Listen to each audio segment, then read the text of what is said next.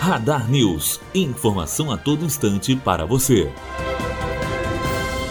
Documentos da CIA apontam que Geisel autorizou a execução de presos políticos na ditadura. O texto foi tornado público, mas dois parágrafos ainda estão tarjados. Segundo o documento, em 1974, um general informou a Geisel sobre a execução de 104 pessoas durante o governo Médici e pediu autorização para seguir com a política de extermínio. Em 1 de abril, o presidente disse ao general Figueiredo que a política deveria continuar e que apenas subversivos perigosos deveriam ser executados. Matheus Azevedo, aluno do primeiro ano de jornalismo, direto para a rádio Unifoa, formando para a vida.